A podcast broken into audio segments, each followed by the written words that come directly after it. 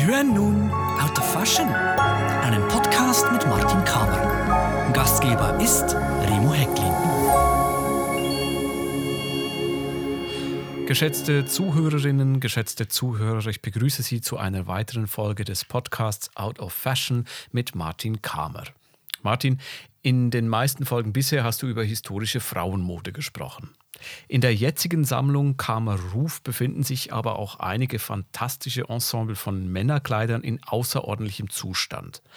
Im Verhältnis zu den Frauenkleidern sind sie aber klar in der Unterzahl.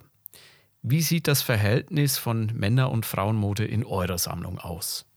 Ja, wir haben ungefähr 20, 30 Prozent Männerkleider, 10 Prozent Kinderkleider und der Rest ist Damenkleider.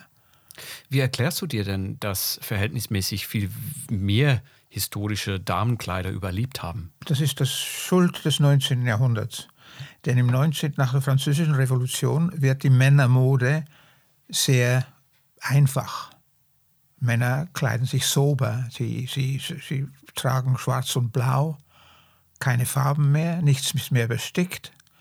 Und also klassisch zeitlos. Ja, eigentlich. klassisch zeitlos und utilitarian, also wie man sagt auf Englisch. Und ähm, natürlich die Frauenkleider sind prächtiger. Da gibt es Ballroben und weiß nicht was, das ist aufgehoben worden. Die Männermode im 18. Jahrhundert war ja sehr üppig, mit Gold bestickt, Silber bestickt, mit aus, aus Seid, Samt und Seide und, und also sehr luxuriös. Und dann kommt der Bruch mit der Französischen Revolution. Dann kommt noch die kurze napoleonische Zeit, wo der Luxus wieder von Napoleon etabliert worden ist und, und wieder reetabliert ja. worden ist, um die Luxus und die Manufaktur wieder anzukurbeln. Aber dann, so nach den napoleonischen Kriegen, ist es dann aus mit der prächtigen Männermode. Nur in Uniformen gibt es noch äh, Silber- und Goldstickereien und so. Und dann, ähm, wenn ein Milord einen Anzug nicht mehr anhaben wollte, konnte er es seinem Butler geben oder seinem Chauffeur oder seinem Gärtner. Und dann sind diese Sachen natürlich ausgetragen worden. Mhm. Und dann vielleicht sogar als Putzlumpen berührt am Ende. Und darum gibt es, und da waren auch die Motten, waren auch noch eine äh, schwierige Frage. Mhm. Weiß es Wolle war. Und die Damenkleider im 19. Jahrhundert. Also das war eher zweckmäßig dann die, die, waren weg, die, ja. die Männerkleider. Ja, ne? so. ja das war, darum gibt es gar nicht so viele. Hm. Und sie waren auch nicht, eigentlich nicht gesammelt, weil sie ja nicht prächtig sind. Und, und die Damenkleider hingegen, die waren ja, dann immer eigentlich opulent. Ja, und besonders. Da hat man auch Sorge getragen dazu. Ich meine, die, eine, eine Milady gibt ihrer, ihrer Zofe kein Abendkleid. Das gibt es nur bei Johann Strauss in der Fledermaus. Aber ähm, die hat die einfachen Kleider gekriegt. Und ich meine, in 19, im 18. 1900 der größte Kleidermarkt war der Second-Hand-Markt, der, der, der, der, größte Markt. Äh, es hat ja noch keine Kaufhäuser gegeben, wo man reingehen konnte und was ab der Stange kaufen konnte. Das, das gibt es nicht. Und äh, das heißt, die Schneiderinnen und Schneider jener Zeit hatten auch genügend Aufträge. Die mussten ja diese Kleider dann auch wieder abändern und ja, die ja, entsprechende äh, Person ja, dann anpassen. Ja, und das ist natürlich sehr schwierig, denn ähm, viele Leute haben den Eindruck, dass die Leute in 19. Jahrhundert, 18. kleiner waren als jetzt. Das stimmt nicht. Denn das ist nur die Kleider, die übrig geblieben sind, sind kleiner oder größer. Denn es ist wahnsinnig schwierig, etwas, das ganz klein ist, abzuändern und ein erfolgreiches Modell zu bekommen. Das ist fast unmöglich. Darum sind die Sachen, die der mittleren Teile, die sind aufgebraucht. Die, die findet man nicht so, recht, so leicht. Das ist so ein Mechanismus, der wenn da. Ich, wenn ich äh, mich zurückerinnere an meine Besuche in Museen, da sind dann sehr oft auch die Frauenkleider, die prächtigen Frauenkleider ausgestellt Ja. und doch eher selten die, die Männerkleider. Aber wie hat sich denn das Sammeln grundsätzlich, das Sammeln von Männermode über die Jahre verändert, auch aus Sicht der Museen? Total, total. In den 70er Jahren, als ich angefangen habe, 70er, 80er Jahren, konnte ich kaum ein 19. Jahrhundert Männerkleidungsstück verkaufen. Das hat niemand gekauft. Wieso? Wie erklärst du dir Äh, das? äh, das, das war einfach Das eine Mentalität. Das war, das war, es, es war auf prächtig ausge, aus, Ja, der Fokus war auf, auf, Auf prächtig. ne? ja, Man ja. wollte so ein bisschen Show, Show. Show ja, zeigen, ja. Und dann ähm, hat sich das geändert. Auch der Fokus ist mehr auf Design gekommen in den 90er Jahren.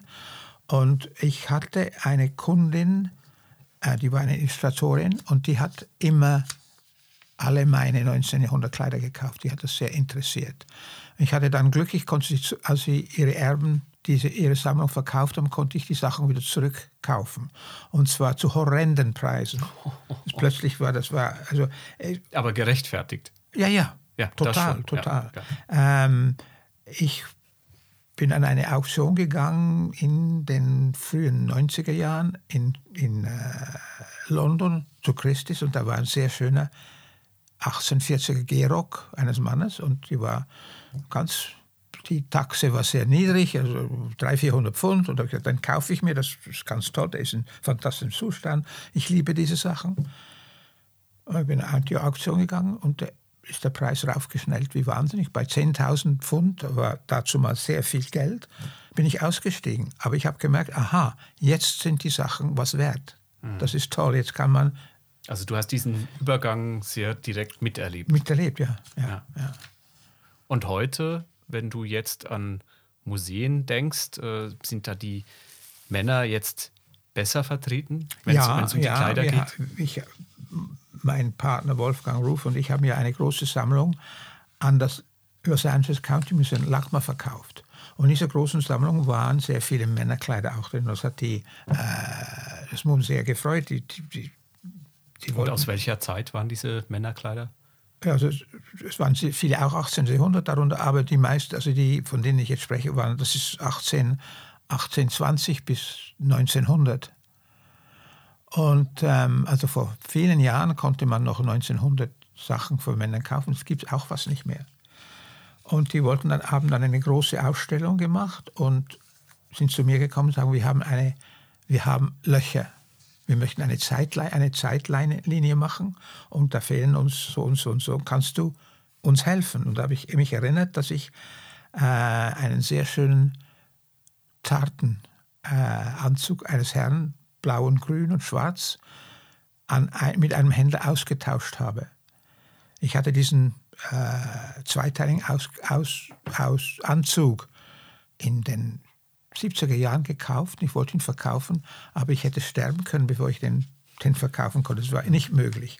Keine Nachfrage. Keine, kein, niemand wollte den. Und ganz fantastisch war die Manufaktur dieses, äh, der Schnitt und die, die Schneiderkunst dieses Anzugs waren fantastisch. Alle Linien, alle Karos haben sich total, das war wie ein, ein, ein äh, Balenciaga.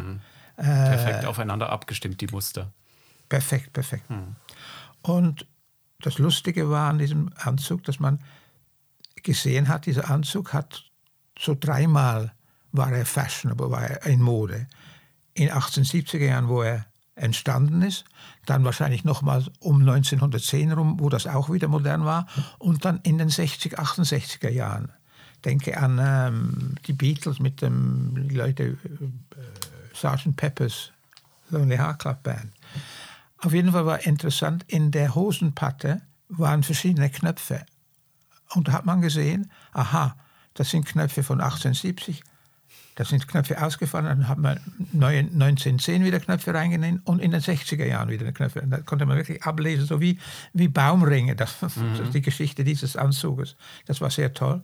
Aber eben da ist es dazu gekommen, dass du diesen Anzug dann ausgetauscht hast. Mit Ja, jemandem. Ich der, ich, mitbekommen? der, dieser Bekannte von mir, Mark Wallace, der ist ein sehr toller ähm, Sammler. Äh, wir haben miteinander, äh, ist zu mir gekommen, hat mir Sachen angeguckt und hat diesen Anzug gesehen und er wollte den unbedingt kaufen. Ihm- Er war ihm aber zu teuer und ich wollte den nicht einfach so billig los, los ja, du wusstest lassen. um den Wert. Ich wusste um den Stücks. Wert.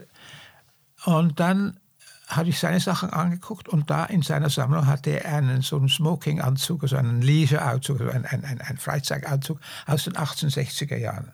Aus beigefarbenem Kaschmir mit brauner Kordel-Bestickung, in Indien angefertigt, angefertigt in Form äh, gestickt und dann in Europa angefertigt. Und da habe ich gesagt, ja, also wenn du meinen Anzug nimmst, 1860er, 1870, 1870er Jahre, 1860er Jahre, dann nehme ich diesen. Und hat er zugestimmt. Und als Ach, dann, das, das kommt nicht oft vor, Nein, sowas, das kommt dass nicht man oft so, vor. so äh, Objekte tauschen kann. Nein, ne? nein, nein. Aber es hat dann für beide gestimmt. sag, also das war gut so für beide. Eine Und- Win-Win-Situation. Und dann ähm, hatte ich Glück, dass dieser von den Motten nicht gefressen wurde. Und dann, ähm, als Lackmer diese Ausstellung machte und ich diese Anfrage hatte, bin ich zum Markt gegangen und habe gesagt, du, kannst du mir den Tatenanzug verkaufen? Das hat er dann auch gemacht. Und dann waren dann beide Anzüge in der Ausstellung. Das war ganz lustig. Aus derselben Zeit. Aus derselben Zeit, ja. Mhm. ja. Und diese Ausstellung in Los Angeles, wie, wie hieß die nochmal? Raining Men. Und das Interessante, diese Ausstellung war ein großer Erfolg in äh, Los Angeles. Sie ist dann später, ein paar, Jahr- paar Monate später nach St. Louis gegangen. Und dann, zwei Jahre später, ist sie in Sydney eröffnet worden. Und das, ich finde immer interessant, wenn man eine Ausstellung sieht und die dann in anderen Räumlichkeiten gezeigt wird, dann bekommt die Ausstellung ein ganz anderes Gewicht, einen ganz anderen Fokus. Wenn der Kontext anders ist. Ja. Du meinst auch das Wenn, Gebäude. wenn die Hülle Umgebung und- anders ja. ist Ja. und die, Räum, die Räumlichkeiten anders sind. Also in, in, in Kalifornien war die Ausstellung eher kalifornisch und, und sonnig. Es waren sehr hohe Räume, Mhm. sehr schöne Farben hinter den, Also warme Farben wahrscheinlich dann eher. ja, sehr schöne Farben. Und in Sydney, ich habe die Ausstellung in ähm, St. Louis nicht gesehen. Ich war dann in, ich bin nach Sydney zur Eröffnung gegangen und das im Powerhouse Museum sind sehr niedrige Räume. Da war das Raumverhältnis total anders und auch die Farben. Es war eher dunkel und eigentlich männlicher, wenn man so blöde sagen, mehr Machos. Es war so dunkel und schwarz und so. Also hat einen ganz anderen ähm, Eindruck gemacht als das sonnige Kalifornien. Das ist ganz lustig, wie das manchmal. Die Inszenierung. Ja, die Inszenierung, das, die Szenografie, die, die ist sehr wichtig bei Ausstellungen. Was man sagen will, wie man es sagt und so, ja. Danke für dieses Gespräch, Martin. Und liebe Zuhörerinnen, liebe Zuhörer, danke für Ihr Interesse an unserem Podcast. Auf Wiederhören in der nächsten Folge. Danke fürs Zuhören.